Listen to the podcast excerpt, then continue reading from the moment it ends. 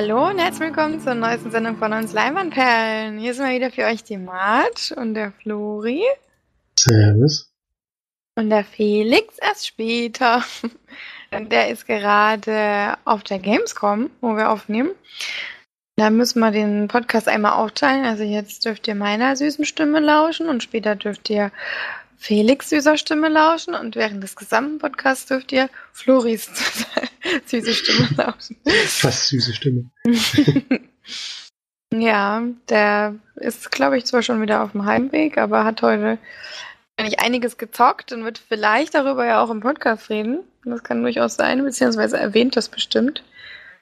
Und wir haben aber wieder ein paar Filmchen geschaut. Ähm, beziehungsweise habe ich ein Filmchen geschaut, gestern noch schnell. Und ähm, ansonsten zwei Serien, die wir heute besprechen. Und Flori hat dann auch noch einen Film zu besprechen. Und danach werden wir ja sehen, was dann Boys noch zu bequatschen haben. Auf jeden Fall die Sneak, denn die legen wir jetzt am Ende, nächsten Teil des Podcasts an, denn Flori und Felix haben dieselbe Sneak gesehen, deswegen kommen wir sie dann, verschiebt man die jetzt ein bisschen. Dann geht es diesmal nicht wie gewohnt los mit der Sneak bzw. Kinofilm, sondern mit den gestreamten Filmen. Und ja. Das stimmt bei mir nicht ganz. Ich habe sogar noch einen Kinofilm, Ach so. den ich jetzt besprechen würde. Den hast du nicht gesagt vorher in der Vorbesprechung. Deswegen... Ja, es ist auch ein bisschen, also es ist jetzt nicht ein aktueller Kinofilm, sondern wir waren noch mal im Sommernachtskino und da kam wieder ein etwas älterer Film, aber kann man schon Kino nennen, was wir da gemacht haben. hm. Und da haben wir einen Film gesehen, den du auch schon gesehen hast. Ich glaube sogar auch oben eher, wenn ich das noch richtig weiß, in Jena damals. Weit, oder? Ja, ich habe Weit gesehen. Mhm. Ähm, ist eine Dokumentation aus Deutschland und geht um zwei, äh, also ein jung, junges Pärchen, das sich auf eine Weltreise begibt, ohne dafür Geld zu nutzen, beziehungsweise ich glaube fünf Euro am Tag geben sich dann. Aber am Anfang machen sie erstmal ganz ohne Geld und ohne ein Flugzeug zu benutzen. Also vor allem durch Trampen sind unterwegs, durch, durch Schiffe natürlich irgendwann dann, es geht ja nicht mehr anders. Und ja, und versuchen da diese Weltreise zu bestreiten. Während der Reise kommen sogar noch andere Dinge dazu, die ich noch gar nicht so verraten möchte, die das noch ein bisschen erschweren, obwohl ich glaube, ich, ich glaube, sie sagen es sogar ganz am Anfang des Films schon, was während der Reise passiert, aber vielleicht, ja, ich würde es ja noch nicht unbedingt verraten wollen. Und wir beobachten die beiden dann vor allem in den Begegnungen mit vielen Menschen aus vielen verschiedenen Ländern. Es gibt natürlich sehr schöne Aufnahmen aus der Natur und begleiten die beiden eben auf ihrer Reise, ja. Das Schöne war, dass die beiden auch ähm, dort waren bei der Veranstaltung, haben vor dem Film so ein bisschen erzählt, wie die Reise war. Die ist jetzt schon sechs Jahre her, also ähm, ist schon eine Zeit vergangen seitdem, aber die begleitet die immer weiter, denn der Film hat doch ein relativ großes Publikum inzwischen gefunden. Für deutsche Verhältnisse auf jeden Fall und wird auch immer wieder gerne genommen. Gerade bei diesem Sommernachtskino lief als dritte Mal. Das ist, glaube ich, der einzige Film, der überhaupt mehrmals lief. Und dann jetzt sogar schon im dritten Jahr nacheinander. Und war wieder ausverkauft, also der ist immer noch sehr beliebt. Und es hat auch seine Gründe, denn ich finde, der Film überträgt eine sehr, sehr schöne Stimmung. Ich war mehrmals in dem Film sehr berührt von dem, was ich da gesehen habe.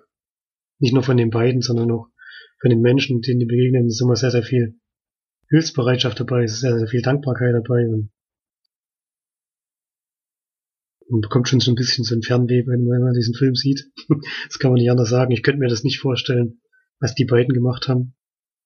Das ist schon wirklich auch ein bisschen außergewöhnlich und schon alleine wie viele zu Fuß unterwegs sind und so, das könnte ich mir jetzt für mich selbst nicht vorstellen. Auch so ein totales Rausbrechen aus dem eigenen Leben. Die ganze Reise hat, ich glaube, über drei Jahre gedauert. Also waren wirklich ein groß, ja, einen großen Teil ihrer bisherigen Beziehungen und sind bei dieser Reise unterwegs. Was schon auch etwas sehr Besonderes ist. Muss man schon auch noch zu zweit auskommen, wenn man nur aufeinander hockt sozusagen. Drei, über drei Jahre lang. Das ist schon, ja, schon auch was Besonderes, finde ich. Und mir hat der Film sehr, sehr gut gefallen. Aber auch sowas in der Art noch nicht gesehen, also ist schon was Außergewöhnliches auf jeden Fall. Wird dem Film schon so neun von zehn Leinwandperlen geben, falls ich die Dokumentation bewerten soll. Aber hat mich doch sehr, sehr mitgenommen auf jeden Fall. Mhm. Ja, das ist schon ein besonderer Film. War jetzt nicht so besonders von der Machart oder so, aber wie du sagst, ist schon. Beiden sind halt schon sehr sympathisch und vor allem, wie sie diese Reise auch dann zelebrieren und sich da dann auch Geld dann doch noch irgendwie verdienen, weil irgendwann geht es ja dann nochmal aus. Auch wenn man zwar wahnsinnig sparsam lebt, aber je länger man irgendwo hinfährt und macht und tut, desto mehr gibt man da natürlich aus. Und es war für mich auf jeden Fall auch ein beeindruckender Film, ja. Kann ich auch ja, nur empfehlen. Man kann halt auch mal so in so Kulturen reinschnuppern, zumindest ein bisschen. Was ich halt manchmal krass fand, ist, dass da waren sie halt an irgendwelchen Straßen, wo sie auch gesagt haben, da kommen vielleicht am Tag zwei Autos vorbei und die trampen dort. Mm. Ich glaube, wenn du so eine Frequenz in Deutschland hättest, würdest du wahrscheinlich zwei Monate lang keinen Meter mehr fahren, weil, alle, weil alle bloß vorbeidüsen, aber die paar Autos, die da gekommen sind, die haben die halt auch wirklich immer gleich mitgenommen. Das kann man sich in Deutschland Ja, na, aber das vorstellen. ist dann natürlich auch was ganz Besonderes. Ne? Also wenn du da irgendwo in der Bamba zwei Leute siehst, die da einen Daumen raushalten und du hast schon seit drei Tagen oder so niemanden gesehen, ist das, glaube ich, schon was, ähm, was Besonderes oder hältst du das schon Hofft man zumindest mal. Bei sind ja trotzdem Leute vorbeigefahren. Es ist jetzt nicht so, dass jeder angehalten hat, aber. Ich finde es auch auf jeden Fall sehr, ich meine, sie waren zu zweit, das war eine Frau und ein Mann natürlich, und ähm, das ist dann, finde ich, trotzdem, es ist ja schon ein bisschen risky. Ich meine, man weiß nie, bei wem du einsteigst, wie der fährt und ob er vielleicht doch irgendwie was Böses mit dir vorhat oder nicht. Was soll ich jetzt? Du noch das Auto, das, bei dem sie acht Kilometer mitgefahren sind? das, war, das weiß ich nicht mehr. Weiß nicht mehr. Das konnte man eigentlich gar nicht mehr Auto nennen. Mehrmals, mehrmals angehalten, muss das Ding wieder anschieben und so. also acht Kilometer darauf gegeben, obwohl der die unbedingt mitnehmen wollte. Aber es ist einfach nicht gefahren, die Mühle. oh man. ja, Mm. Ja, das war schon ein eindrücklicher Film, auf jeden Fall. Ich habe dem, glaube ich, keine Bewertung gegeben, aber ich würde mich da auch so bei 8 bis 9 von 10 einpendeln. Halt, Dokumentation finde ich schon schwierig. Es ist von der Geschichte her, es ist natürlich ganz besonders und danach kam jetzt natürlich auch viel Abklatsch, glaube ich. Also viele, die das dann nachgemacht haben oder die äh, damit solche Sachen dann nicht ganz so bekannt geworden sind. Aber von der, wie es jetzt gedreht ist und wie es gemacht ist, ist es jetzt nicht so sonderlich toll, obwohl ja der, der Mann hatte ja doch irgendwie Film, Filmwissenschaften oder irgendwie sowas studiert oder war doch Regisseur oder so. Äh, bin ich mir jetzt nicht mehr so sicher, aber war jetzt eben qualitativ jetzt nicht dies. Das geht ja auch gar nicht. Du musst, mir überlegen, wenn du zu zweit unterwegs bist, was du da an Equipment mitschleppen müsstest, um da ein hochwertiges naja, klar, Produkt deswegen, zu Deswegen sage ich ja nur, dass es von der Dokumentation her dann eben immer ein bisschen schwierig ist zu, zu bewerten, weil eigentlich bewerten wir ja normale Spielfilme natürlich auch, wie es gemacht ist und so weiter. Und bei Dokus ist sowas dann halt eher unwichtig. Deswegen finde ich es immer schwierig, Dokus zu beurteilen, sage ich jetzt mal. Ja, das stimmt schon. Ja, also wer den noch nicht kennt, es ist irgendwie schwierig, den zu schauen. Ich hatte schon mal geguckt, den musste, musste auf jeden Fall immer irgendwo kaufen, aber selbst das ist nicht ganz so leicht. Äh, auf Amazon oder so hatte ich, glaube ich, damals auch mal geguckt. Es ist irgendwie nicht so das Leichteste, diesen Film mit anzugucken. Aber ich meine, wenn sie jetzt immer noch rumtouren, vielleicht hat man ja dann mal das Glück, dass es in der Nähe nochmal gezeigt wird oder so. Nicht ja, wahr? Ich komme ja aus Freiburg, also ist nicht ganz so weit bis nach Tübingen. Klang schon so, als ob die noch teilweise wirklich noch mit dem Film unterwegs sind. Er läuft ja jetzt schon seit drei Jahren oder so. Hm. Krass. So, dann kommen wir zum Film. Den hattest du, glaube ich, in der Sneak. Ich weiß auf jeden Fall, dass er in der Sneak kam. Und ich ihn damals verpasst hatte. Ich wollte nämlich eigentlich sehr gerne in der Sneak gucken. Und deswegen habe ich ihn nachgeholt, weil es den bei Amazon Prime gibt. Und zwar ein Film mit Blake Lively und Anna Kendrick. Vielleicht weißt du jetzt, von welchem Film ich rede. Nur ein kleiner Gefallen. Ganz genau. Hast du den in der Sneak? Nee, den haben wir so im Kino. Ach so. Sehr gut. Aber der kam bei euch nicht in der Sneak? Nicht? Ich glaube, in Stuttgart kam er auf jeden Fall. Bei uns kam er auf jeden Fall, also damals, wo ich noch in, in der Nähe von Naumburg gewohnt habe, kam er dort auf jeden Fall auch. Den habe ich ja leider verpasst. A Simple Favor heißt auf im Original, ein amerikanischer Film, 117 Minuten lang. Die zwei Hauptdarsteller habe ich jetzt schon genannt. Den Rest kennt man jetzt nicht ganz so. So ein paar bekannte Gesichter sieht man da, die man aber eher von Nebenrollen kennt. Äh, man kann da jetzt nicht ganz so viel erzählen zu dem Film, weil man sehr schnell spoilern kann. Es geht aber darum, dass Anna Kendrick und Blake Lively beides äh, Mütter sind von äh, einmal von Miles und einmal, also Anna Kendricks Sohn Miles und Blake Livelys Sohn Nicky, die ähm, beide in dieselbe Klasse gehen und sich die beiden Mütter dadurch dann kennenlernen, anfreunden und ja, Anna Kendrick sogar sagt, jetzt beste Freundinnen und so weiter, obwohl sie beide sehr unterschiedliche Charaktere sind.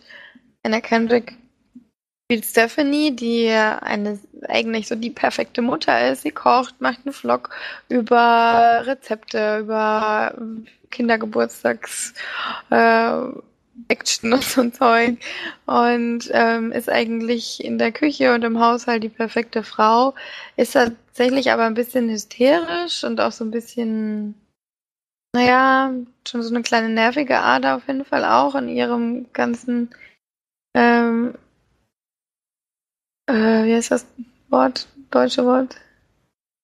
Enthusiasm?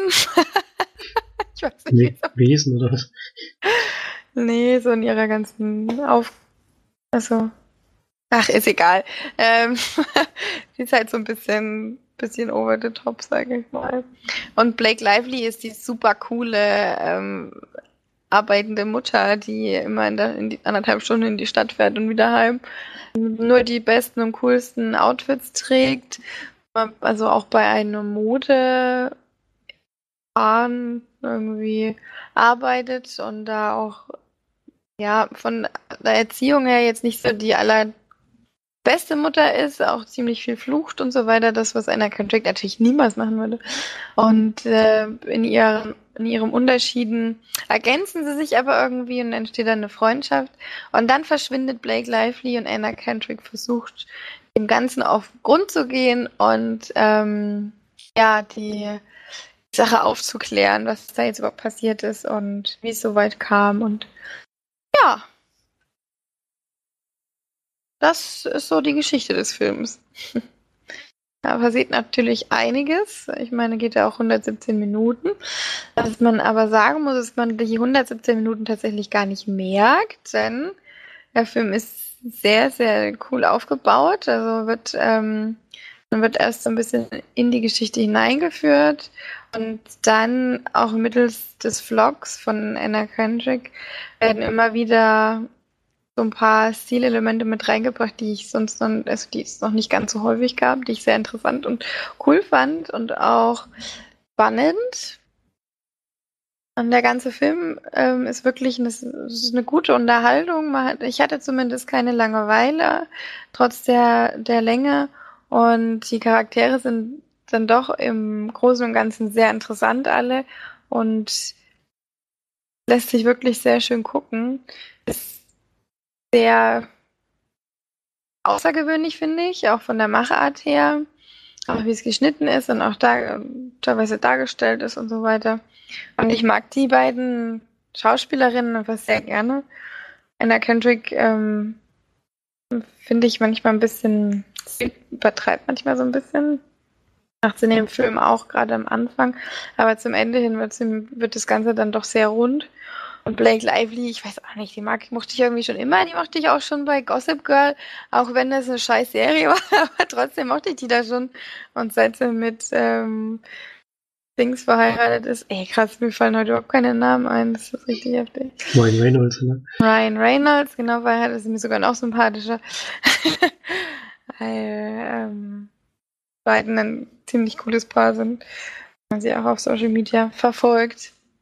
Ja, ich war positiv überrascht. Ich hatte allerdings auch wirklich Lust auf den Film und war froh, dass er jetzt bei Amazon Prime doch schon vorhanden war und ich mir den angucken durfte. Und ähm, ja, hat mir doch überraschend gut gefallen. Und das ist tatsächlich, wie ich sehe, auch äh, ein Roman. Sehr witzig. Der Roman kam 2017 raus und der Film 2018. Da haben sie sich aber schnell die, die Rechte gesichert. Jo, was sagst du dazu? Ja, mir hat auch gefallen. Ja? Weiß nicht mehr genau, was ich da gegeben hatte, aber ich hatte auf jeden Fall Spaß bei dem Film. Ja. Erzählt es auch in einem schönen Tempo, finde ich. Und Mhm. Von der Story her gibt's schon auch so ein paar Twists, also das ist schon ganz gut gemacht. Ja. Also, pff, ganz schön schwierig, da was zu geben. Ich würde dem schon so 8 von 10 Diamond Pen geben. Hat mir schon also wirklich gut gefallen. Ja. Nun gut, dann hat ähm, Flori mir eine Serie empfohlen, oder auch Felix uns eine Serie empfohlen, die wir doch mal schauen sollten. Das habe ich auch getan. Eine Miniserie von Netflix, die tatsächlich nur vier Folgen hat, die allerdings jeweils über eine Stunde gehen. Vor allem die letzte Folge geht gleich mal anderthalb Stunden knapp. Das ist dann schon ein ordentlicher Brocken. Also wenn man sagt, man guckt eine, eine Serie, äh, hat man ja mittlerweile schon irgendwo, äh, ja, muss man schon jetzt Zeit aufwenden. Aber jetzt äh, zu, bei einer Mini, also zu sagen, ich, wir machen eine Miniserie und dann aber die Folgen so lang zu machen, dass es im Endeffekt genauso lang geht, teilweise wie eine normale Serie, finde ich, dann kann man dann auch dieses, dieses Wort Miniserie dann auch wirklich mal weglassen, weil das ist Quatsch. Weil wenn man fünfeinhalb oder, ja, nee, viereinhalb Stunden, sind wahrscheinlich schon fünf Stunden, wenn man alles zusammenrechnet, knapp. Das ist dann, so sind teilweise auch die 20 Minuten normalen Serien lang. Also, das nur mal vorweg. Willst du darüber erzählen oder soll ich? Ah, Finde ich auch schwer bei der Serie, wirklich viel zu verraten. Das ist halt, Naja, die Geschichte kannst du schon verraten. Also was da jetzt groß passiert ähm, oder das Thema ist ja zumindest eigentlich schon bekannt, wenn man die Serie anfängt, sage ich jetzt mal. Also.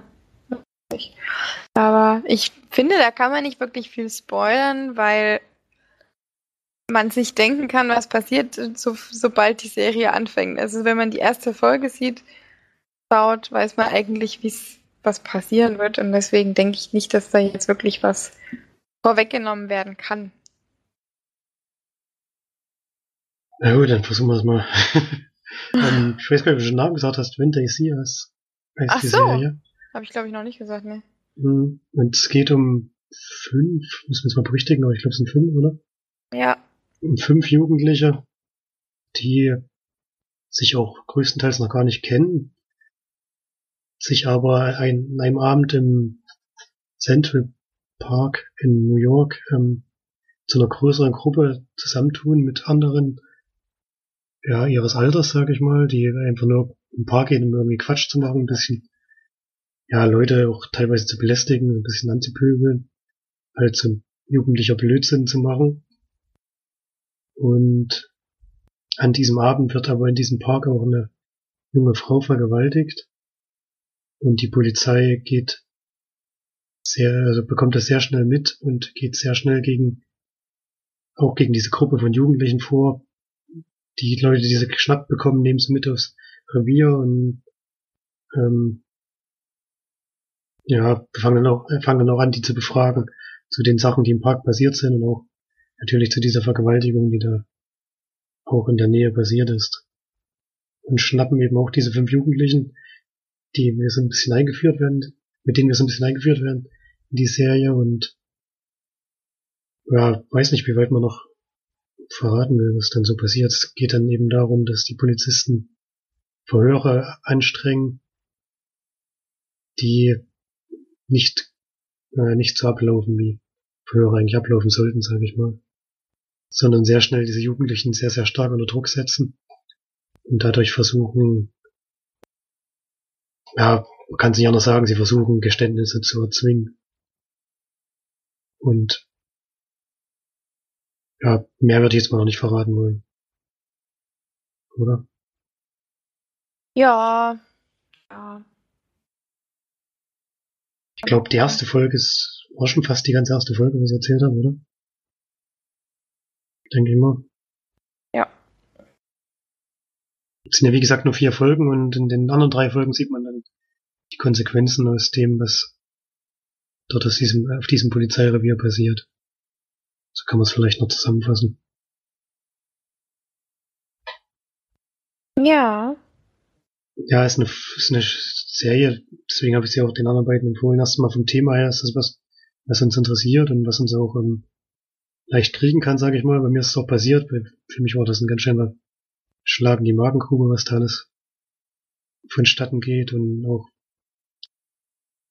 wie, ja, wie leichtfertig eigentlich mit dem Leben von Menschen gespielt wird. Das ist wirklich so, denn mein, nach so einer Geschichte bist du einfach gebrandmarkt, das hat man auch gemerkt bei denen. Das ist, sowas wirst du nicht wieder los und also ganz ehrlich, du kannst jetzt eigentlich auch sagen, was passiert ist, weil im Endeffekt ähm, ist es ja, beinhaltet das ja, was du jetzt sagst. Also man weiß ja eigentlich, was passiert. Ja, schon wenn, wenn ich sage, schon wenn ich sage, die Polizisten versuchen, Geständnisse zu erzwingen, kann man sich ja schon vorstellen. Die Serie, ja. die Serie wird es ja nicht geben, wenn das nicht, nicht auch funktioniert hätte. Und es, wie gesagt, es beruht alles auf ähm, wahren Begebenheiten. Die Central Five hießen die, wurden die, glaube ich, genannt, gell? oder ja. Central Park Five. Die hat wirklich gegeben und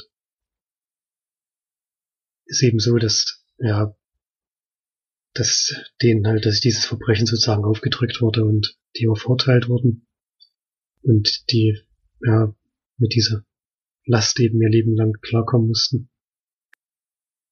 Und das anzuschauen war für mich schon noch sehr, sehr anstrengend und sehr schwierig, aber auch wieder sehr eindrucksvoll, wie, wie sowas auch wirklich gehandhabt wird. Man kann sich das gar nicht so richtig vorstellen, denn es gibt im Prinzip null Beweise für diesen, für dieses Verbrechen. Nicht einen einzigen. Es gibt sogar äh, Indizien dafür, dass, dass das nicht passiert sein kann, so wie es die Jungs eben, so wie es den Jungs in den Mund gelegt wird sozusagen. Und auch bei diesem Gerichtsprozess ist einfach unglaublich, wie der abgelaufen ist. Ich kann das überhaupt nicht. das sind wirklich körperliche Schmerzen, die ich da, die ich da teilweise ertragen musste. Man kann sich das einfach nicht vorstellen, dass sowas passiert und dass die, schon diese, diese Hauptkommissarin oder was das war, die fand ich schon so furchtbar, die da wirklich mit allen Mitteln versucht hat, nur um ihren Ruf zu wahren, dieses Ding dadurch zu drücken. Das ist wirklich unglaublich, also. Ja, ich gebe auf jeden Fall eine sehr große Empfehlung für die Serie, wenn so, solche Themen interessieren. Und ich glaube, selbst wenn man die Geschichte kennt, nimmt die einen trotzdem noch mit, so wie es erzählt ist. Und mir hat das schon auch wehgetan, was da, was ich da angucken musste, aber trotzdem froh, dass ich mir angeschaut habe. Einfach, man will ja schon wissen, was auf der Welt los ist. Und solche Geschichten hat es eben gegeben und gibt es garantiert auch immer noch. Und ist schon manchmal ein bisschen schwierig zu ertragen für mich, wenn ich mir sowas angucken muss. Ja.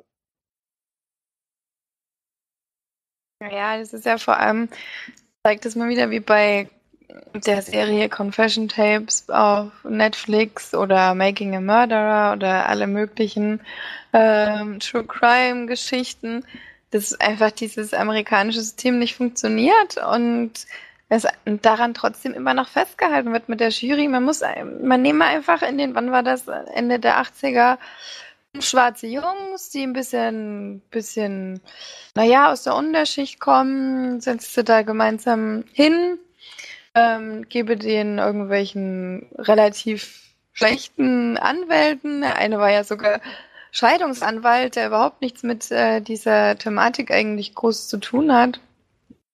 Und dann ähm, zeigt man eben noch die vergewaltigte Position, äh, Person, die der wirklich grauenhaft, ähm, ja, mittler, also danach dann ein grauenhaftes Leben geführt hat, die das dann natürlich erzählt und beeinflusst die Jury eben dann schön emotional und hält noch ein großes Endplädoyer und dann hat man halt eine Verurteilung. Also das, obwohl man 0, gar keine Beweise hat, teilweise sogar noch Beweise dafür, dass noch jemand anderes eventuell im Spiel gewesen ist. Aber es wird ja darauf festgehalten, man muss eben den, den, diese, diese Sache abschließen. Man will es so schnell wie möglich abschließen. Die Medien haben die sowieso verurteilt, deswegen wurde von außen noch beeinflusst. Also es funktioniert einfach nicht. Es sind Menschen, die sehen das, übersehen Fakten und werden von ihren Emotionen geleitet. Das kann man denen dann auch nicht vorwerfen. Aber das ist einfach kein Rechtssystem, weil jeder Anwalt oder jeder, jeder ähm, ähm, Richter müsste eigentlich sehen, dass das kein, das hat ist einfach nicht handfest, was da vorgelegt wird. Und trotzdem kommen fünf Jungs, die teilweise, ich glaube, der jüngste war ja 15 oder 14 sogar. Nee, ich glaube, der jüngste war noch jünger, ich glaube 12 oder 13. Das ist schon krass. 14, ja. Und werden halt eher für die nächsten ungefähr 10 Jahre ins Gefängnis gesteckt. Obwohl es überhaupt nicht bewiesen war, dass sie es waren. Ja, das Schlimme ist ja, ja. Also zumindest, zumindest in dieser Serie wird so gezeigt, dass die, ich finde, die Anwälte die die fünf Jungs bekommen, sind wirklich nicht, sind nicht die äh, teuersten natürlich, aber ich finde, sogar diese Anwälte haben es eindeutig geschafft, zu beweisen, dass das nicht gestimmt hat. Es hat trotzdem nicht geholfen.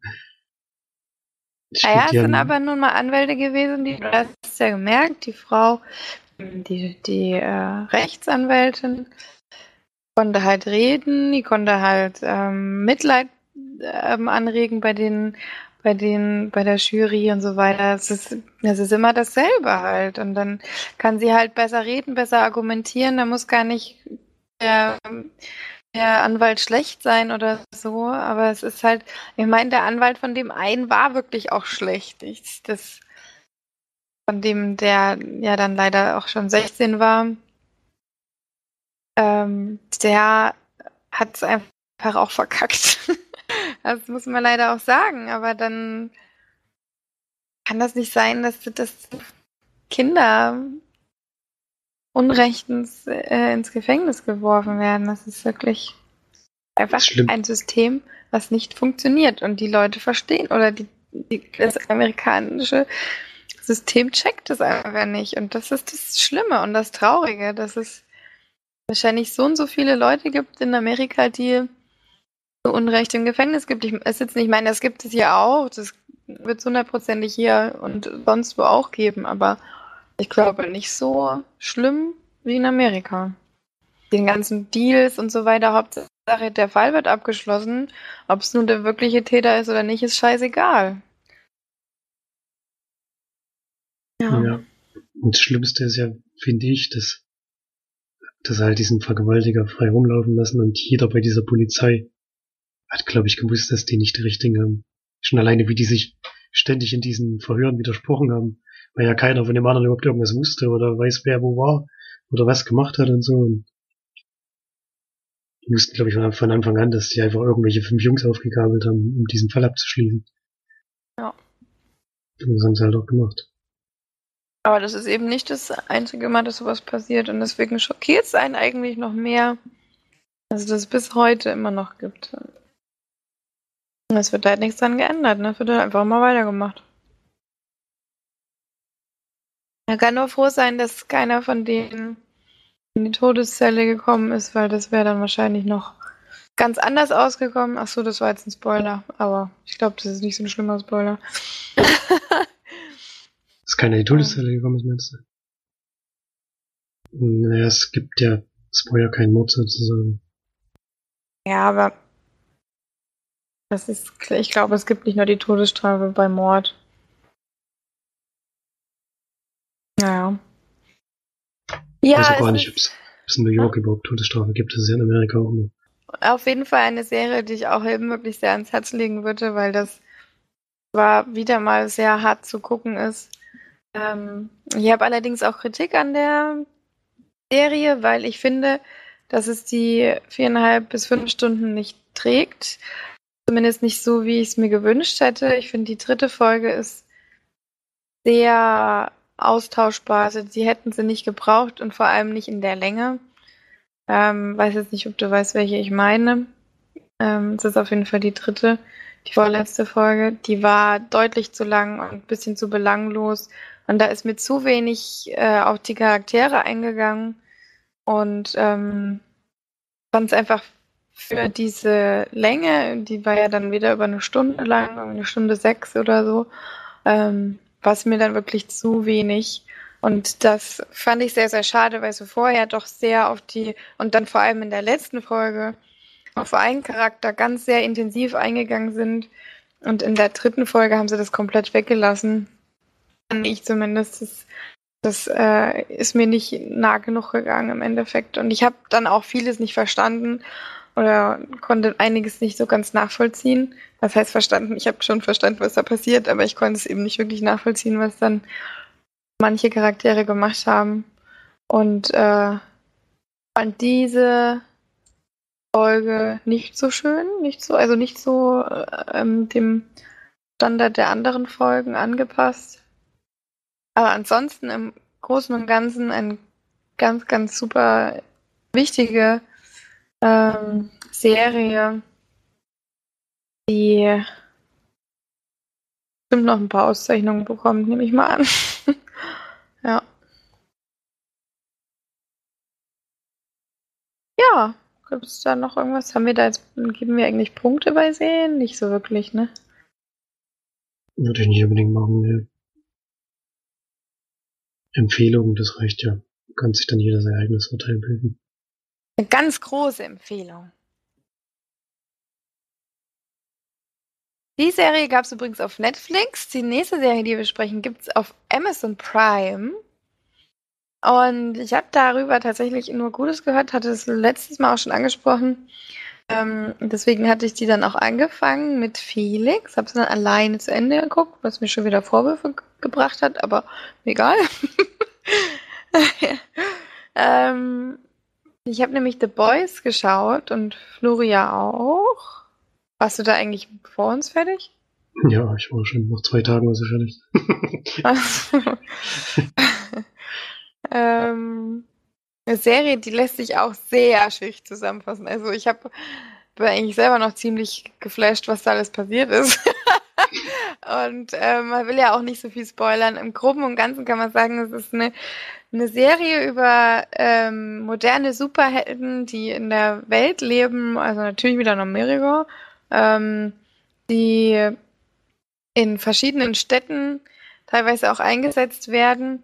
Und da gibt es eine große äh, Zusammenschluss, nämlich The Seven, Hieß das jetzt auch so äh, auf Deutsch? das ist wahrscheinlich ja. die sieben, oder? Nee, nee das ist Seven. The Seven, okay. Ähm, die sieben unterschiedliche, äh, also unterschiedliche ähm, Superkräfte haben.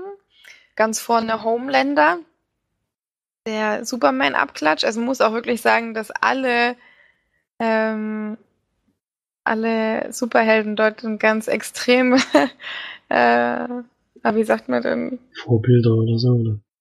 Ja, also. Oder 1 zu 1 Kopien. Ja, eigentlich 1 zu 1 Kopien. Das kann man wirklich schon sagen. Außer dass die Kostüme ein bisschen abgewandelt sind, aber die Superkräfte sind wirklich 1 zu 1 gleich. Zumindest bei ein paar. Also Aquaman ist dabei. ähm, dann Superman natürlich. Ach, wie heißt der nur jetzt? Die, das, die, ey, ich habe heute solche Schwierigkeiten, mit Sachen, auf Sachen zu kommen. Na, hier die Frau. Ach Mann. Ich Captain Marvel, ich will immer Captain Marvel sagen. Wie heißt denn nur die.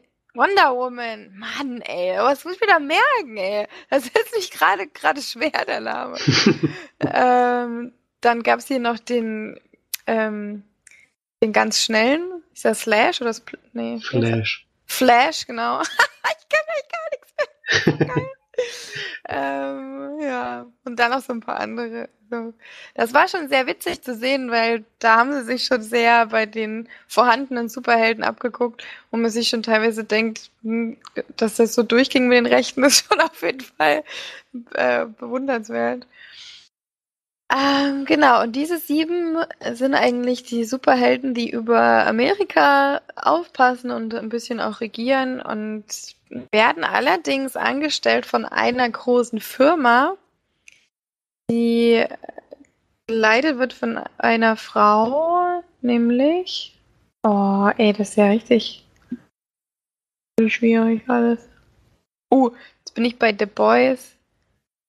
Ähm, die eine Punkrock-Band aus den 70ern. Hm? Ich glaube, das ist falsch. ja, weißt du noch, wie die Firma hieß? The Void, glaube ich. Wort, genau, ich glaube Wort. Ja. Wort, irgendwie so. Jetzt wird mir hier gerade nur noch die englische Band angezeigt. Aber gut, dann reden wir eben aus dem Kopf weiter. Die sind auf jeden Fall von dieser, von dieser Firma angestellt und werden dann so ein bisschen verteilt über ganz Amerika. Jede, jeder Superheld bekommt so ein bisschen seine eigene Stadt. Und, und dann geschieht allerdings ein großer Zwischenfall, denn ein, ein, ja, junger Mann geht mit seiner Freundin spazieren und während sie spazieren gehen, ähm, passiert etwas mit seiner Freundin, was nicht ganz so erfreulich ist. Und daran ist ein Superheld schuld. Und der junge Mann wird dann quasi eigentlich der, der heimliche Hauptdarsteller, nämlich Huey, gespielt von Jack Quaid, den ich sehr, sehr toll fand in seiner Rolle. Und ähm, er wird von Billy Butcher aufge aufgesucht, der, ein, der sich als ein FBI-Agent, glaube ich, ausgibt und so ein bisschen nachforscht, was da so passiert ist mit H, also mit diesem A-Train, dem Superhelden, der seine Freundin ja wehgetan hat. Oh Gott, das ist gemein. Ich will aber nicht spoilern. Ähm, Billy Butcher hat übrigens gespielt von Carl Urban. Ja, und dann geht so ein bisschen eine Superheldenjagd los, die gleichzeitig aber auch noch ähm, die Geschichte der einzelnen Superhelden so ein bisschen aufzeigt, beziehungsweise die Charaktere. Denn eine neue Superheldin ähm, kommt zu den Seven, da einer in Rente gegangen ist, war doch, glaube ich, so. Einer hat mhm. gesagt, ich habe hab keinen Bock mehr. Und da kommt Starlight, nämlich Annie, dazu, die, ja, was kann die eigentlich? Die kann so ein bisschen elektronische Geräte äh, beeinflussen und ganz helle, ganz, ganz hell werden. Blitzdingsen kann sie. weiß nicht. Ja, fand ich jetzt auch nicht so eine mega krasse Superkraft. Aber die ist eben mit dazugekommen. Und sie sich so in dieser, in dieser Gruppe dann zurechtfindet und was da eigentlich so für böse ähm, Charaktere und böse Machenschaften ähm, schlummern in diesem, in diesem großen Komplex der Superhelden und des, der Firma. Und wird dann so ein bisschen aufgezeigt und wie sie damit umgeht und wie sie da reinfindet und so weiter, ja. Dann interagieren diese, diese Geschichtsstränge natürlich so ein bisschen. Weil wer auf Superheldenjagd geht, trifft natürlich auch auf Superhelden. Und ja, ist mega kompliziert zu erklären. Ähm, klingt auch, glaube ich, jetzt nicht so geil. Allerdings ähm, muss man sagen, die Geschichte trägt ähm, diese ganze Serie. Es ist sehr, sehr besonders und ähm, man hat eigentlich Anti-Superhelden und man hat eigentlich auch anti normale Menschen. Selbst die, die, also Billy Butcher und Huey finde ich manchmal ein bisschen grenzwertig, was sie da so veranstalten. Ähm, ich würde jetzt aber Billy Butcher auch nicht als normalen Menschen bezeichnen. er, hat naja, eine, er hat schon eine leichte Klatsche. ja, er ist trotzdem ein Mensch. Ja, das, das wahrscheinlich also, schon. ähm, ja, das ist, da passieren, also man, man weiß nicht so hundertprozentig, mit wem man sympathisieren soll, weil selbst Huey, der eigentlich ein ganz lieber und süßer Typ ist, nimmt dann ein paar äh, Charakterzüge an, die ich dann auch nicht mehr ganz so toll fand. Aber ja, und er ist trotzdem noch der sympathischste. Und äh, mit ihm und mit Annie sympathisiert man, glaube ich, schon sehr. Ansonsten sind eigentlich alle Charaktere ziemlich ekelhaft und ziemlich unsympathisch, was aber die Serie, glaube ich, sehr, sehr besonders macht.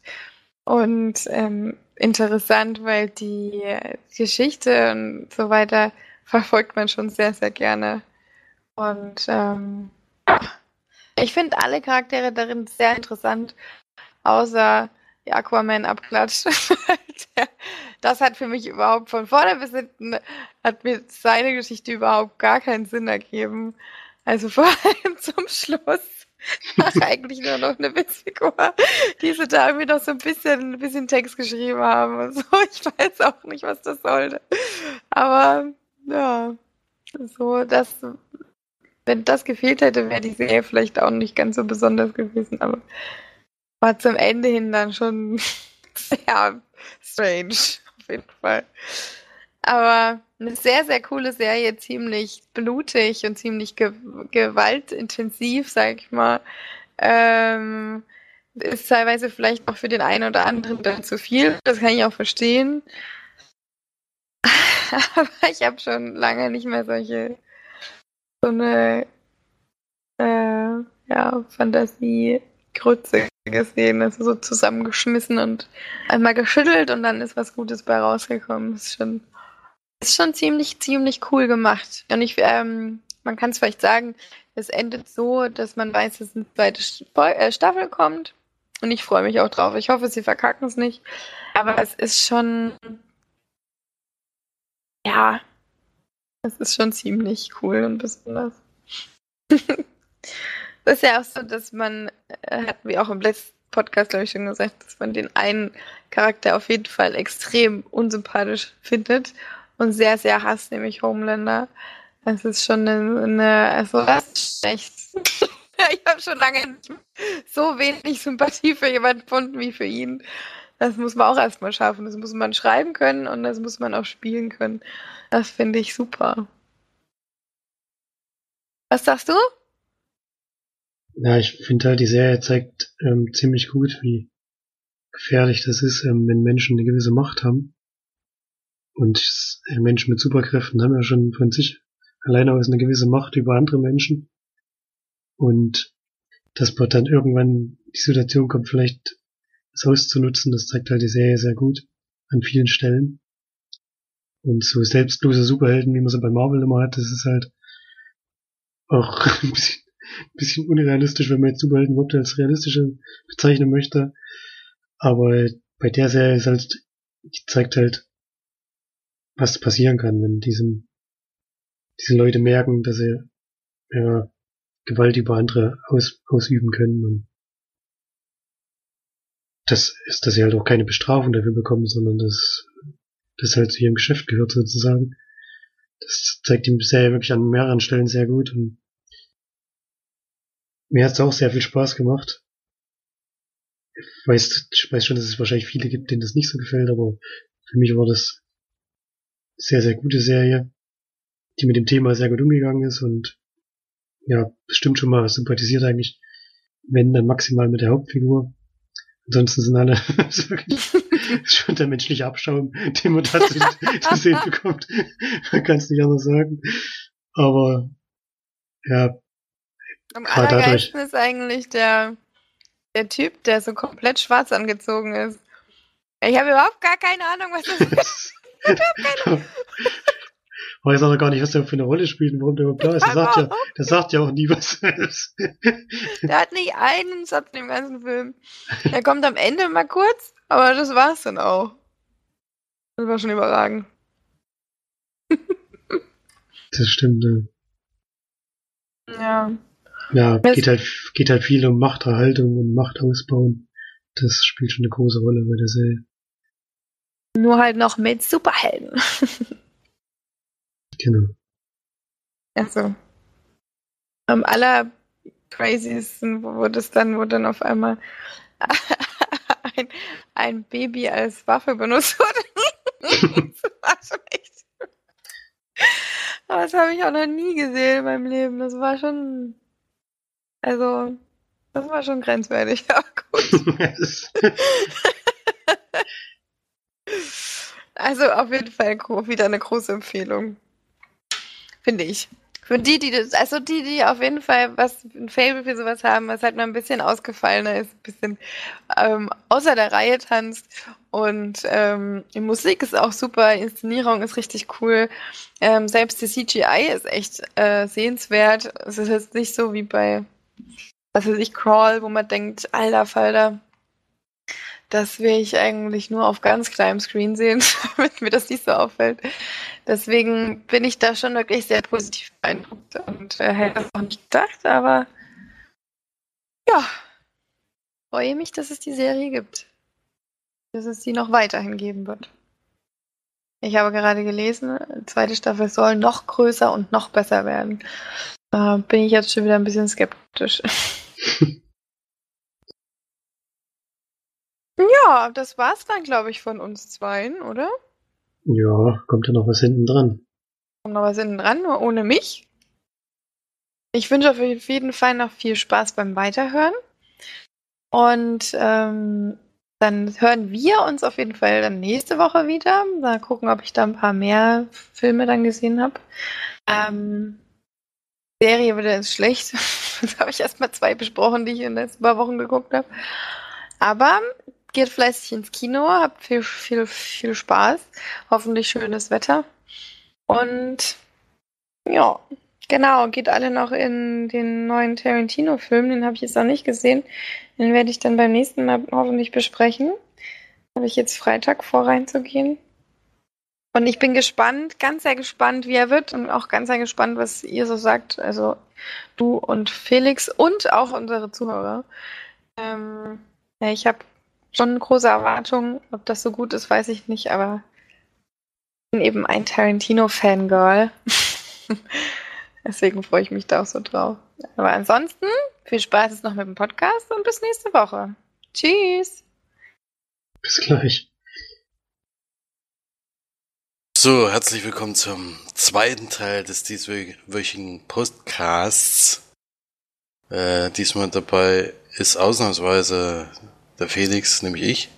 Florian war ja schon dabei. Deswegen muss ich ihn gar nicht großartig vorstellen. Und wir können gleich weitermachen mit dem Film, weil wir haben heute noch ein bisschen was zu besprechen. Da ja, damit der Podcast nicht zu lang wird, legen wir da gleich los. Ihr habt ja sicherlich auch schon ein bisschen was besprochen und auch wird auch ein bisschen Zeit zusammengekommen sein, vor allem wenn ihr über The Boys gesprochen habt, was wirklich ein ausführliches Thema ist. Und wir beginnen einfach mal mit der Sneak. Diese Woche, den, du warst ja wieder in Reutling, ich war zum ersten Mal in Hürth. Äh, in der Nähe von Köln, ist tatsächlich ein Nebenort, gehört nicht zu Köln dazu. Dort gab es nämlich eine Sneak in Köln selber, ist nur dienstags und mittwochs. Wir waren ja von Montag auf Dienstag in Köln und haben da übernachtet. Wir waren dann Montagabend in der Sneak und haben Good Boys gesehen. Den hat Florian auch gesehen. Das stimmt, ja. Und das ist der neue Film von den Machern von Superbad, steht fast manchmal da. Also ich denke mal, Seth Rogen hat da irgendwie die Finger mit dem Spiel. Spielt aber dann gar nicht so richtig mit. Der ist jetzt auch nur mal im Trailer zu sehen. Und ja, wie wollen wir es zusammenfassen? Sind drei im jüngeren Alter. Also ich jetzt sag mal, ab wann kommst du denn auf die, die Schule, die Highschool. Also hier steht, hier steht zwölf. Zwölf. Okay. Na, so in der Region hätte ich jetzt auch gedacht. Zwölfjährige, die gerade zum ersten Mal auf die Highschool kommen und deswegen sich natürlich schon seit Kindheitstagen beste Freunde sind und das auch nicht ändern wollen, auch nicht indem sie jetzt, wenn sie jetzt Eltern äh, älter werden und ja, haben aber das Problem, dass sie so ein bisschen Außenseiter an der Schule sind, weil sie dann doch so ja, eigene Interessen haben, die jetzt nicht so im Mainstream verankert sind, sage ich jetzt mal. Und deswegen sind sie so ein bisschen, bisschen Außenseiter, aber jetzt auch nicht so, dass sie jetzt gehänselt werden oder sowas die ganze Zeit. Und der eine hat sich wohl in eine Mitschülerin verknallt und dann kommt es eben, kommt eben raus, dass es demnächst eine Party geben soll, die so eine Art Knutschparty ist. Das ist wohl da so gang und gäbe, dass man da dieses Flaschendrehen-Geschichte da macht und sich dann auch mal gegenseitig küssen muss.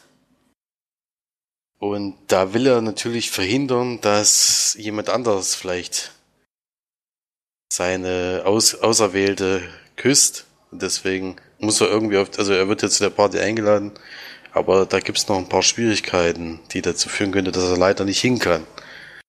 Und ja, dann passiert ist halt so eine typische Komödie, sage ich jetzt mal, die auch wieder damit spielt, dass die eben ein bisschen unwissend sind in jeglicher Hinsicht, vor allen Dingen in körperlicher Hinsicht, äh, körperlicher Hinsicht ähm, und äh, mit Pornografie oder Sexspielzeugen, sage ich jetzt mal.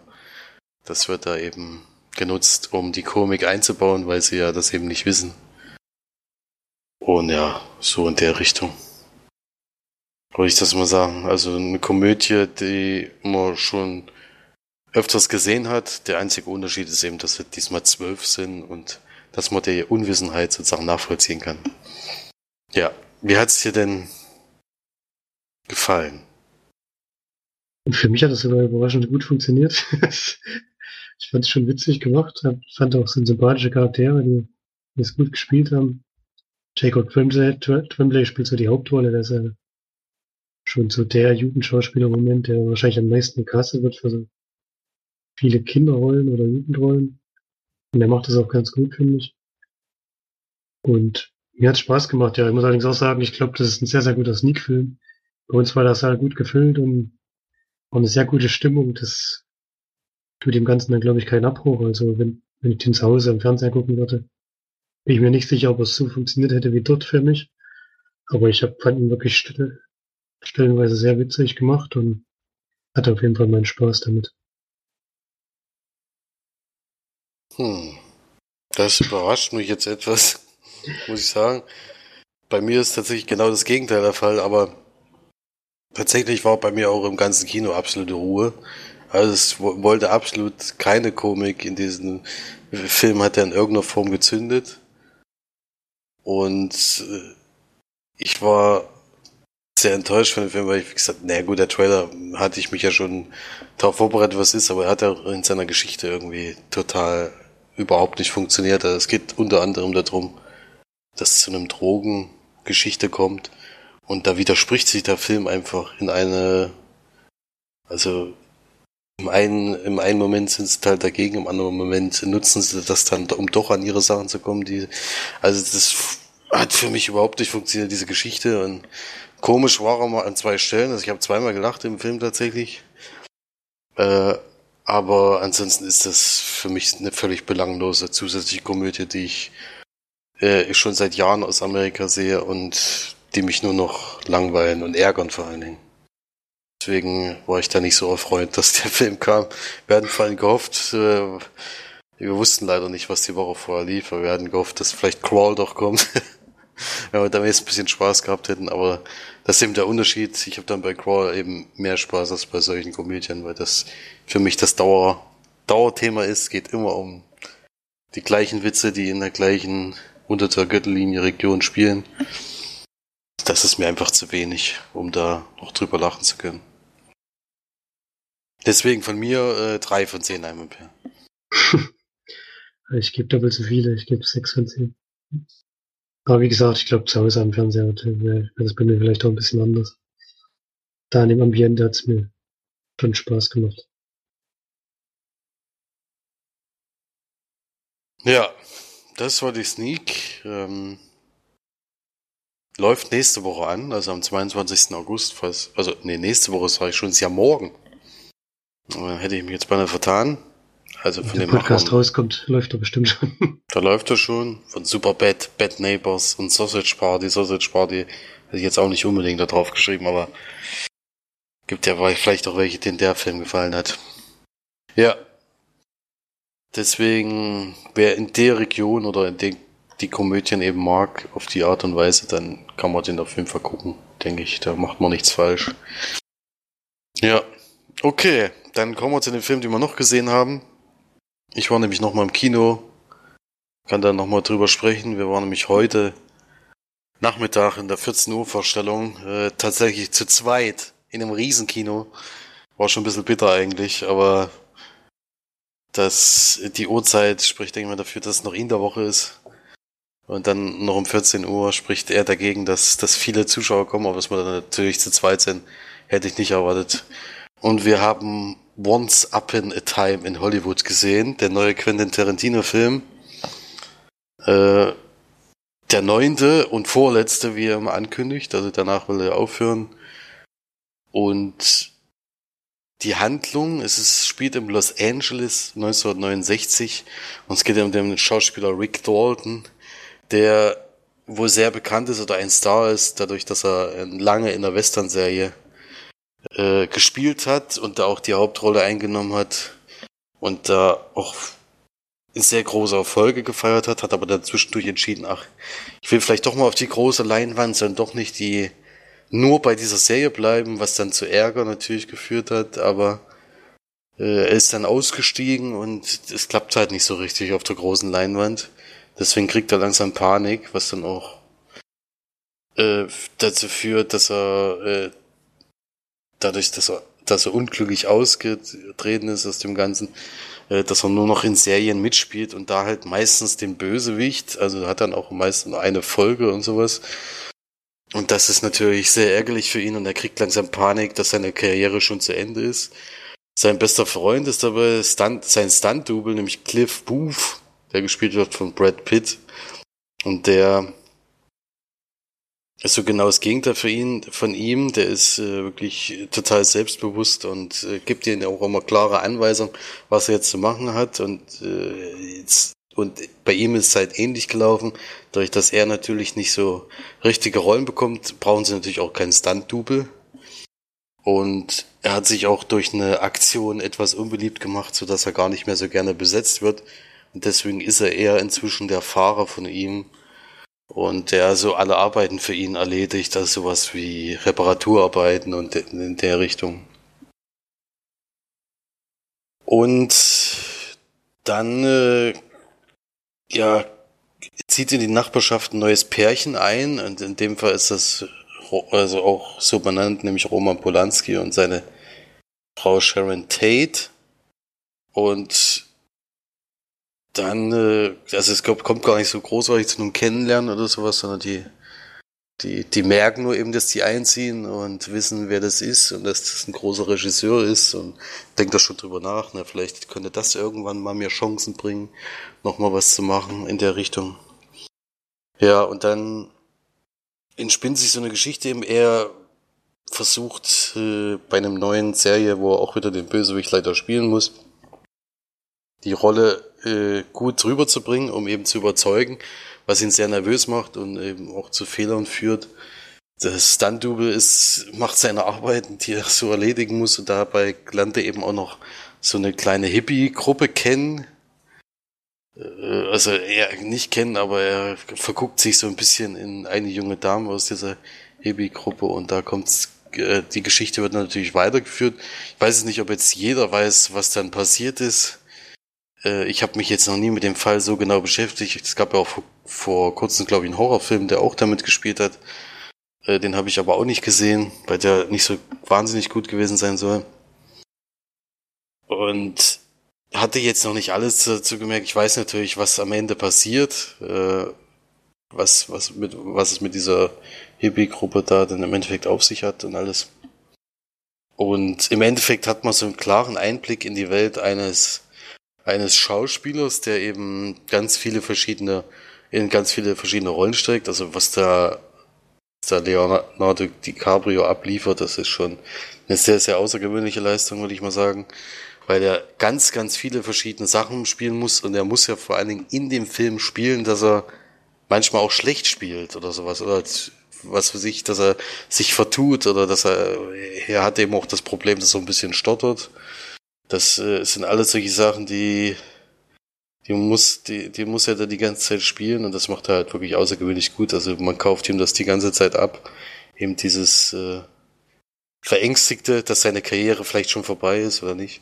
Das ist wirklich toll. Und Brad Pitt macht das auch sehr gut. Den hat man jetzt auch schon länger nicht gesehen. Nachdem er diese, diese schwierige, ja, persönliche Geschichte ja äh, letzter Zeit mehr Zeit eingenommen hat, als wahrscheinlich seine Filmkarriere. Der hat da auch überzeugt, also ich finde von den, von den Leuten her hat er wirklich wahnsinnig gut besetzt, denn auch bis in die Nebenrollen kennt man viele, viele Gesichter. Dafür lohnt sich schon, es lohnt sich schon für die Musik. Die, also Quentin Tarantino schafft es ja immer wirklich wieder tolle, tolle Musik auszusuchen und die auch entsprechend einzubauen. Und die Szenen sind auch wahnsinnig gut gedreht. Also der Film geht ja 200, nee, 100, 200 sage ich schon, 161 Minuten, wird aber irgendwann dann zu über 200 Minuten gehen, weil es gibt ja dann demnächst eine vierstündige Fassung. Aber die 161 Minuten äh, habe ich jetzt nicht großartig bemerkt. Äh, man, das hatte ich ja bei der Hate for Eight das Problem, dass ich da dann doch mal auf die Uhr geguckt habe und sowas, weil ich gedacht habe, also langsam äh, müsste doch mal was passieren oder sowas. Da, da dauert es ja wirklich sehr lange und es spielt dann doch immer am selben Ort. Was ja auch gut sein kann, aber dann über so eine extreme Länge dann doch ein bisschen anstrengend. Und hier ist halt wirklich so, es ist eigentlich die ganze Bewegung, es passiert die ganze Zeit was. Es ist zwar nicht so, dass irgendwie, also man denkt ja mal bei Quentin Tarantino, dass da was weiß ich, äh, irgendwelche Leute immer gleich äh, auf brutalste Weise ableben oder sowas. Das dauert dann doch, äh, bis dann irgendwann sowas in der Richtung passiert. Sondern man folgt eigentlich die ganze Zeit den beiden, wie sie ihre, ja, wie sie ihr Leben eigentlich leben. Und das eben auf völlig unterschiedliche Weise und auch auf außergewöhnliche Weise. Also da gibt's ganz tolle Szenen mit Brad Pitt, die man also man, man sieht einfach, dass er das Handwerk versteht, äh, dass er immer noch gute Dialoge schreiben kann und einen genauen Plan hat, wie er das macht. Deswegen kann man den auf jeden Fall gut gucken.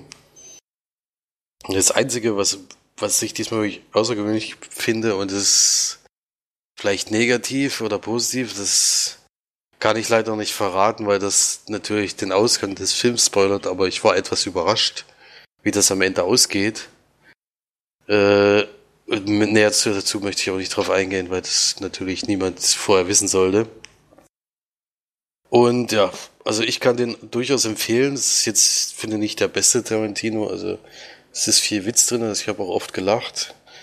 Es ist äh, viel spannende Szenen drin. Also es gibt da wirklich, wo du auch gar nicht damit rechnest, dass in dem Moment irgendwie Spannung aufgebaut werden könnte.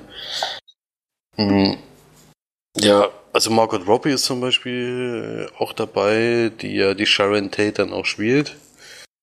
Äh, die hat eine etwas komische Rolle, weil die, man denkt die ganze Zeit, sie ist eine Nebenrolle im Film, aber irgendwie hat sie gar keinen so richtigen Part eingenommen, sondern sie ist einfach nur immer so beiläufig. Ist sie halt mal da, oder sie läuft mal durchs Bild oder sie tanzt mal ein bisschen, aber ansonsten hat sie da jetzt nicht die, die dritte Hauptrolle oder sowas, sondern sie ist da eher auf einer der kleinsten Rollen da im Ganzen. Das hat mich auch überrascht. Also der hat er mit dem Trailer vor allen Dingen hat er ein paar ja, wie man das, also er hat, er hat ein bisschen auf die falsche Fährte geführt, was er, glaube ich, mit Absicht gemacht hat. Das fand ich, hat mir auch sehr gut gefallen. Also man muss den als Filmliebhaber auf jeden Fall gucken. Weil man halt einen ganz tollen Einblick in viele Sachen kriegt und ist für mich auch nachvollziehbar, dass äh, ein Schauspieler, der der so ein bisschen auf absteigenden Ast ist, vielleicht so reagiert, weil die ja dann wirklich äh, das Selbstvertrauen wahrscheinlich völlig verlieren und dann auch die ganzen was man eigentlich alles hat, eigentlich völlig aus den Augen verliert, äh, dass da eigentlich schon vieles gut gelaufen ist, aber die wollen halt immer mehr, immer mehr. Und ja, kann man auf jeden Fall gut gucken. 161 Minuten ist natürlich ein Brett, also ich schon lang, es war dann auch mit Pause. Die reißt dann ja dann auch so ein bisschen raus, aber äh, das war, glaube ich, ganz gut, mal zwischendurch durchzuschauen. Die war jetzt auch nicht ewig lang, aber es hätte mich jetzt auch nicht gestört, wenn es durchgängig gewesen wäre weil es eben dann doch mich immer wieder interessiert hat. Ich war mit meinem besten Kumpel, bei dem war's, ist es halt so, dass ihm, bei ihm mehr passieren muss in dem Film und er sich dann doch mit dem Schlaf gekämpft hat. Aber das, er ist halt auch nicht so jemand, der gerne Quentin Tarantino Filme guckt. Also tut sich da allgemein schwer. Deswegen ist das auch nachvollziehbar. Also er fand ihn jetzt nicht so überragend, ich fand ihn wirklich sehr ansehnlich und äh, kann ihn auf jeden Fall Florian und March empfehlen. Sollten jetzt nicht mit zu hohen Erwartungen reingehen. Also hatte ich jetzt auch nicht. Das, deswegen denke ich mal, finde ich es ganz angenehm und ich kann den gut gucken. Ich würde ihn auch nochmal gucken. Also da äh, ist es nicht so wie bei Hate for Eight, den würde ich jetzt nicht ein zweites Mal sehen. Äh, müsste ich jetzt nicht zwingend ein zweites Mal sehen, sage ich jetzt mal. Deswegen für den Film 8 von 10 Leinwandperlen. Ja, so viel zu Once Upon a Time in Hollywood. Gibt es dazu noch irgendwelche Anmerkungen oder muss ich mir muss ich mir schwierigen Fragen stellen zum Film, die ich nicht beantworten kann? Nee, ich will noch gar nicht so viel wissen, deswegen fragen Man will gar nicht so viel wissen. Ich habe mich auch sehr zurückgehalten, denke ich. Also die einzelnen Charaktere, was die sind, kommt ja im Trailer, denke ich mal, schon klar rüber. Ja, ich will noch möglichst zeitnah sehen. Jetzt in den nächsten paar Tagen schaue ich es zwar nicht, aber spätestens nächste Woche bin ich dann rein. Ja. Das bin ich mal gespannt, wie, das, wie er euch gefällt. Das zu diesem Film und dann hast du ja noch einen weiteren Film zu Hause gesehen. Deswegen kannst du mal erzählen, was das ist. War es im Stream oder war es sogar auf Nee, es war eine, war eine Blu-ray, die ich auf dem Flohmarkt abgestaubt habe. Hier in Tübingen sind eigentlich fast jede Woche Flohmärkte und manchmal schlendert man da so drüber und gibt es immer mal Blu-rays für einen Euro oder so, oder teilweise sogar noch billiger. Also da kann man schon noch manchmal ein paar gute Filme abstauben. Und habe gesehen, dass der von Danny Boyle ist, da habe ich zugegriffen. Twonks heißt der. Gefährliche Erinnerung ist Deutschlands deutsche Zusatztitel. Spielen James McAvoy mit.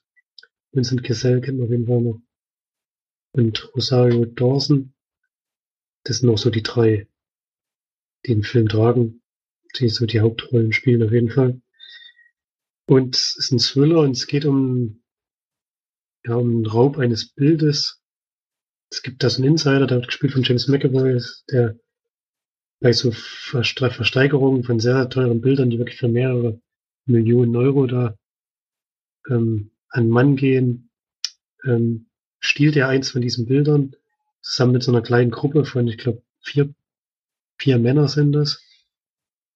Und bei der Übergabe des Bildes an seinen Kumpel ähm, kommt es aber zum Zwischenfall. Und er, er wird auch niedergeschlagen und verliert dabei sein Gedächtnis. Und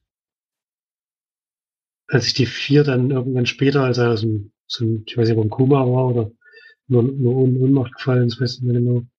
Und als er da wieder erwacht und die vier sich wieder treffen, ist das Bild verschwunden. Und die drei Kumpane, die er hatte, wollen natürlich das Bild wiederbekommen, gehen davon aus, dass er das bevor er in Ohnmacht gefallen ist, irgendwo versteckt hat und versuchen, das herauszufinden. Und machen das dann im Endeffekt dadurch, dass sie ihn zu einer Hypnotiseurin schicken, die seine Erinnerungen zurückholen sollen. Die wird gespielt von Rosario Dawson. Und dann handelt der Film davon, wie er so nach und nach seine Gedächtnisfetzen zurückbekommt und sich so ganz langsam das Bild zusammenfügt. Und wie diese Geschichte sich nun wirklich abgespielt hat. Ja, ein bisschen sperrig und ein bisschen schwierig zu erklären, worum es geht. Hast du den Film schon gesehen? Äh, kommt mir sehr bekannt vor, jetzt mit dem Titel konnte ich jetzt erstmal, habe ich jetzt erstmal nicht erkannt, aber Story ja, kommt mir sehr, wie, wie hieß der Film jetzt nochmal? Habe ich falsch verstanden vielleicht? Trance, also. Ach, mit James McAvoy. Ja, ja, ist gerade so. Ja, nee, ich, ich, ich, ich habe den Titel völlig falsch interpretiert. Ja, ja, den habe ich schon gesehen. Ja, ich habe gesehen, so von Danny Boyle, ich gedacht, ja, dem seine Filme kann man sich immer ganz gut angucken. Bei dem ist es halt so, ich fand es ziemlich schwierig, da reinzukommen, auch wenn man selbst sehr im Dunkeln gelassen wird die ganze Zeit und gibt natürlich dann am Ende zwei, drei Twists und auch während der Geschichte passieren immer wieder Dinge, wo du nicht ganz genau weißt, ähm, wie die in dieser Geschichte zusammenpassen und ja, die, diese Elisabeth heißt die, die Hypnotiseurin, die spielt auch so eine sehr ja, tragende Rolle in diesem Film. Also irgendwas scheint mit der auch nicht so richtig ähm, Wir haben halt so das Gefühl, dass die so ein bisschen ein falsches Spiel spielt. Wie das dann am Ende alles zusammenhängt, will ich natürlich nicht verraten. Aber ich hatte ziemlich lange, ziemlich Schwierigkeiten, in den Film reinzukommen. Dann aber, nachdem ich ihn gesehen habe und nachdem ich auch ein bisschen drüber nachgedacht habe, finde ich ihn eigentlich gar nicht so schlecht gemacht. Sieht auch wieder wahnsinnig gut aus und von Schauspielern her passt es natürlich auch. Aber während des Sehens hatte ich ein bisschen Schwierigkeiten damit. Ich weiß auch gar nicht, wo so richtig wo uns gelegen hat. Der hat für mich eher im Nachgang dann noch ein bisschen an, ja, an Bedeutung gewonnen, sage ich mal. Während des Schauens fand ich ihn eher mäßig, sag ich mal. Weiß nicht genau, wie es dir da ging, aber wahrscheinlich ist bei dir schon länger her, dass du gesehen hast. Mhm. Ich kann mich, wie gesagt, auch nur, also nicht so richtig erinnern. Also es ist, ist aus meinem Gedächtnis schon wieder verschwunden, aber mit der Story Das konnte ich heißt mir ja ein was anfangen. Das heißt ja auch nichts Gutes für den Film, wenn er schon gelöscht ist. Ja, ich finde es schwer, den zu bewerten. Ich würde ihm auch so eine mittelmäßige Wertung geben mit 5 von 10 Leinwandperlen. Ist jetzt nicht der beste Danny Boyle-Film, den ich gesehen habe. Da habe ich schon deutlich besseres auf jeden Fall gesehen. Macht eigentlich schon sehr gute Filme. Aber ich wollte auf jeden Fall mal sozusagen seine Filmografie vervollständigen. So viele Filme hat er gar nicht gemacht. Ich glaube, Sunshine fehlt mir jetzt noch. Ansonsten müsste ich eigentlich das meiste gesehen haben. Den habe ich jetzt, den habe ich auch schon wieder verdrängt, ja. Aber auf jeden Fall mit den Erinnerungsfetzen, das wusste ich noch, und zwar auf jeden Fall ein Twist drinne, sag ich jetzt mal. Ja, eigentlich sogar mehrere. Also es gibt immer wieder Wendungen. Gibt eigentlich, gibt eigentlich, ja, äh, mehrere, genau, aber am Ende gibt es einen großen Twist. Also es war schon eine Geschichte, die man, die man gucken konnte. Da gab es schon ein paar kleinere Überraschungen. Aber es war jetzt kein Hit, ja. Weil wenn man das von Danny Boyle ist, ist, hatte ich damals gar nicht auf dem Schirm.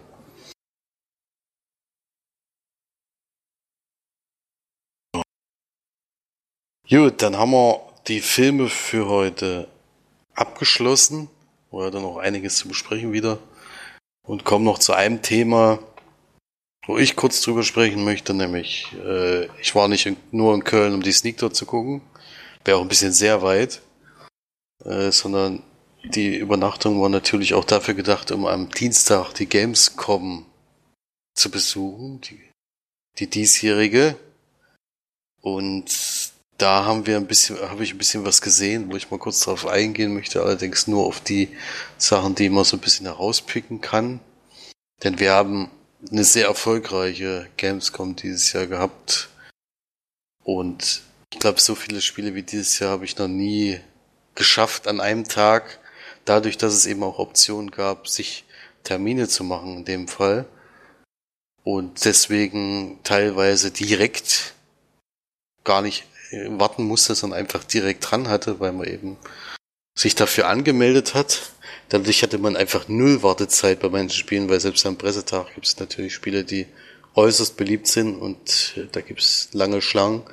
Die konnte man damit, äh, indem man eben Termin vereinbart, umgehen und hat dann Spiele sofort spielen können, was natürlich eine sehr, sehr große Zeitersparnis war. Und dann hatten wir auch äh, also hatte ich mich diesmal im Vorfeld so informiert, dass wir tatsächlich äh, auch alles, alles, wo eben Spielen gar nicht möglich ist, einfach sofort aussortiert hatten, weil Videos und sowas, die gibt es dann im Nachhinein sowieso irgendwann online. Kann man dann eben nachgucken. Und meistens bieten die auch wenig Neues, vor allem wenn kurz davor die E3 war. Da ändert sich meistens nicht so viel. Sondern das haben wir eben gleich ausgeschlossen und haben uns wirklich darauf konzentriert, eben wirklich viel zu spielen, was wirklich sehr gut geklappt hat, vor allem von früh bis abends. Es werden tatsächlich fast keine Pausen dazwischen, weil wir ständig eben was Neues gesucht haben. Manchmal musste man eben doch kurzer anstehen, aber ansonsten war das ein erfolgreicher Tag. Und das, was, was, was besonders war, war auf jeden Fall, dass wir ähm, eine Schauspielerin auch getroffen haben, die in einem interaktiven Thriller mitspielt, den er äh, an dem Tag davor bei der Eröffnungsveranstaltung gab es diesmal so eine Art Pressekonferenz, wo auch ein paar Spiele vorgestellt wurden, die es eben vorher nicht gab, also sogar richtig mit Weltpremieren. sind natürlich jetzt nicht die großen Hammer wie bei der E3, aber immerhin gibt's ein paar Spiele, die wir noch nicht kennt. Und unter anderem wurde dann dieses Spiel gezeigt und das Überraschende war eben, dass am Ende da stand äh, Out Now, das heißt, man konnte es in dem Moment, wo der Trailer, nachdem man den Trailer gezeigt, äh, gesehen hat, konnte man es auch kaufen. PSN.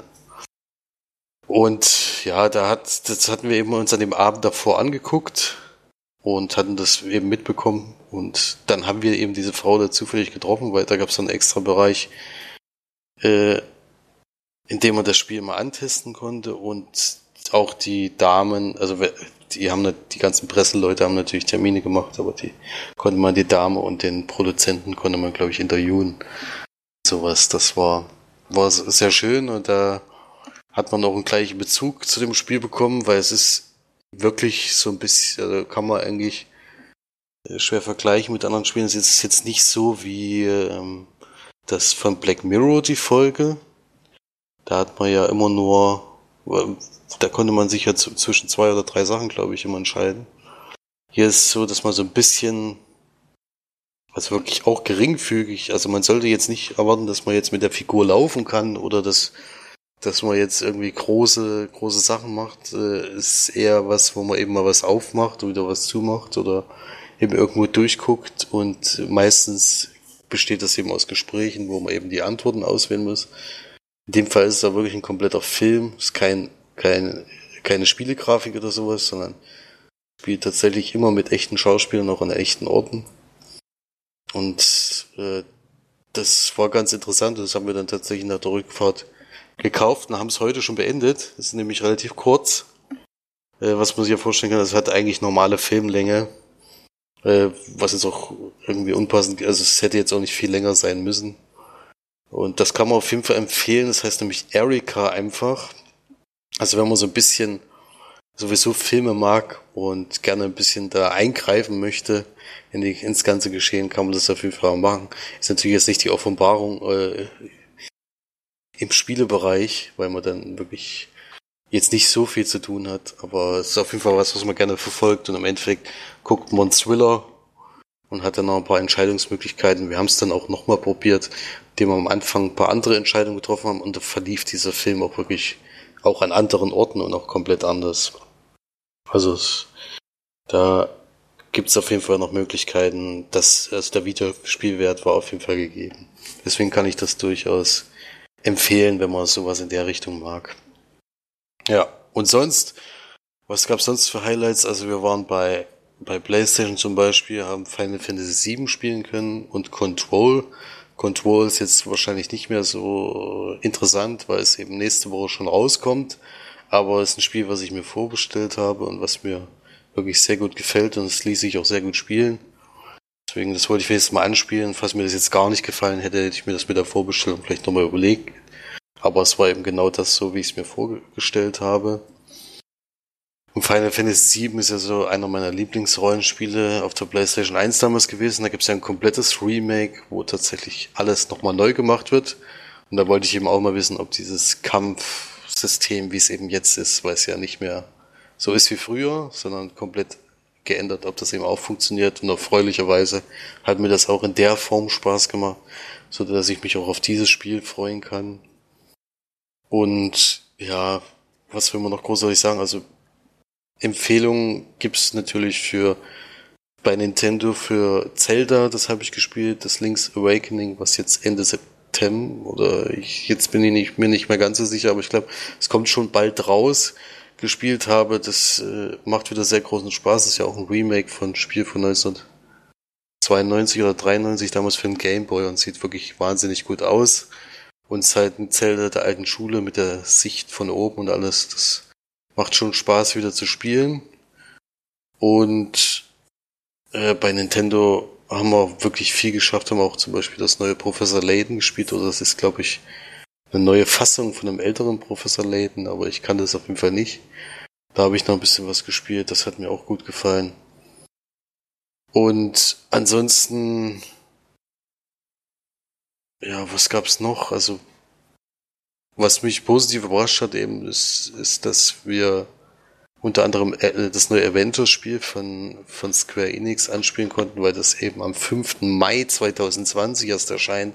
Also im Normalfall, wenn was eigentlich 2020 kam, äh, war das meiste eigentlich im Videoformat vorhanden. Wir kann, konnten tatsächlich ein komplettes Level spielen und das in einem Spiel, was eigentlich in knapp einem Jahr erst erscheint. Das ist schon mal außergewöhnlich und es ließ sich auch recht gut spielen. Also da äh, erwartet uns, glaube ich, ein ganz gutes Actionspiel, womit man viel Spaß haben kann. Also da kann man das Gameplay sicherlich mal irgendwo angucken. Das, das funktioniert ganz gut. Da, das wird jetzt auch kein Überhit, aber es wird auf jeden Fall ein Spiel, was man spielen kann. Und ansonsten, ja, hat sich auf jeden Fall sehr gelohnt, hatte ich ja schon gesagt. Es war, war wieder riesig. Äh, wir haben auch die Rocket Beans zum Beispiel besucht, haben da mal kurz vorbeigeschaut und sowas. Die, da waren jetzt noch nicht so die Massen, die, wenn man heute ja zum Beispiel, kann man schon live für Gamescom Sachen angucken von Rocket Beans. Das sieht jetzt schon ein bisschen anders aus, als wir dort waren. Ist ja Wahnsinn, wenn diese Besuchertage losgehen, was da für Massen durchlaufen. Also da haben wir schon Glück, dass wir da eben an dem Pressetag rein können. Weil man dann natürlich viel mehr Möglichkeit, äh, Möglichkeiten hat als, als die an den anderen Tagen. Ja, also hat sich sehr gelohnt. Äh, demnächst warten auf jeden Fall einige Spiele, die man mal, die man jetzt sich mal wiederholen kann. Also ich hatte jetzt mal eine längere Durststrecke.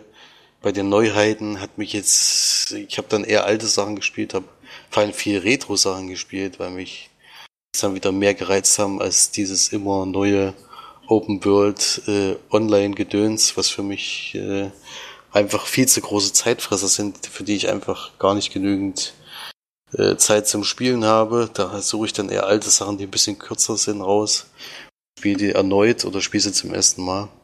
Aber das, was in nächster Zeit kommt, äh, da werde ich auf jeden Fall ein bisschen mehr Zeit investieren und werde da sicherlich auch Spaß dran haben. Deswegen kann man so viel zur Gamescom 2019 sagen. Also hat sich sehr gelohnt.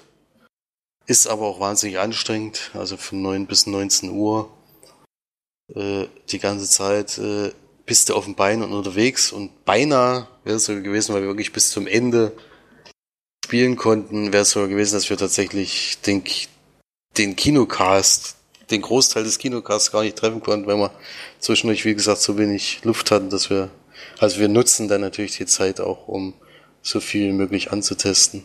Aber zum Glück beim Rausgehen und durch großen Zufall, was bei den Massen wirklich großer Zufall ist, haben wir sie dann doch noch getroffen und konnten uns dann noch kurz sprechen. Und die äh, hatten, glaube ich, auch sehr großen Spaß, aber die werden sicherlich in ihrer nächsten Folge drüber sprechen. Also die haben auch nur geschwärmt. Und, ja, hatten sicherlich auch ihren Spaß. Deswegen so viel zur Gamescom und auch so viel für, zu dem Podcast für diese Woche. Äh, ist jetzt, denke ich mal, lang genug geworden und können wir uns auf die nächste Woche freuen, denn Florian wird dann vielleicht schon über den Quentin Tarantino-Film sprechen können. Äh, March denke ich mal auch, weil ich glaube, die hat es schon vor, in dieser Woche noch zu schaffen, aber ich weiß nicht, ob es klappt. Ich glaube am Freitag. Muss hin. Ah. Hinkriegt. Dann kann man da auf jeden Fall noch, gibt es da auf jeden Fall noch weitere Meinungen dazu. Und ich bin gespannt, was wir noch so sehen werden. Es da noch ein paar schöne Sachen gibt. Ich weiß gar nicht, was jetzt was ich jetzt als nächstes gucken werde, habe mir noch nichts großartig vorgenommen. Das war jetzt erstmal der wichtigste Film im Kino und dann sehen wir mal, was noch so zu sehen gibt. Und dann wünsche ich auf jeden Fall eine angenehme Restwoche. Wir haben ja diesmal ziemlich spät aufgenommen, so dass es gar nicht mehr so lang ist, die Restwoche. Also Dienstag und Mittwoch. Da bleibt nicht mehr viel, viel Zeit bis zur nächsten Folge, wenn wir es jetzt mal schaffen, ja wieder am Wochenende aufzunehmen. Dann geht die Zeit, äh, wird auch nicht viel Zeit ins Land gehen. Deswegen geht trotzdem fleißig ins Kino, guckt viele Filme äh, und lasst einen Kommentar da, wenn euch was gefallen hat oder wenn euch was nicht gefallen hat. Also zum, zum Beispiel, wenn euch der neue Quentin Tarantino-Film nicht gefällt, da gibt es ja auch negative Kritiken, wie ich gemerkt habe. Äh, da kann man auf jeden Fall sich drüber unterhalten. Und dann bis nächste Woche. Tschüss. Tschüss.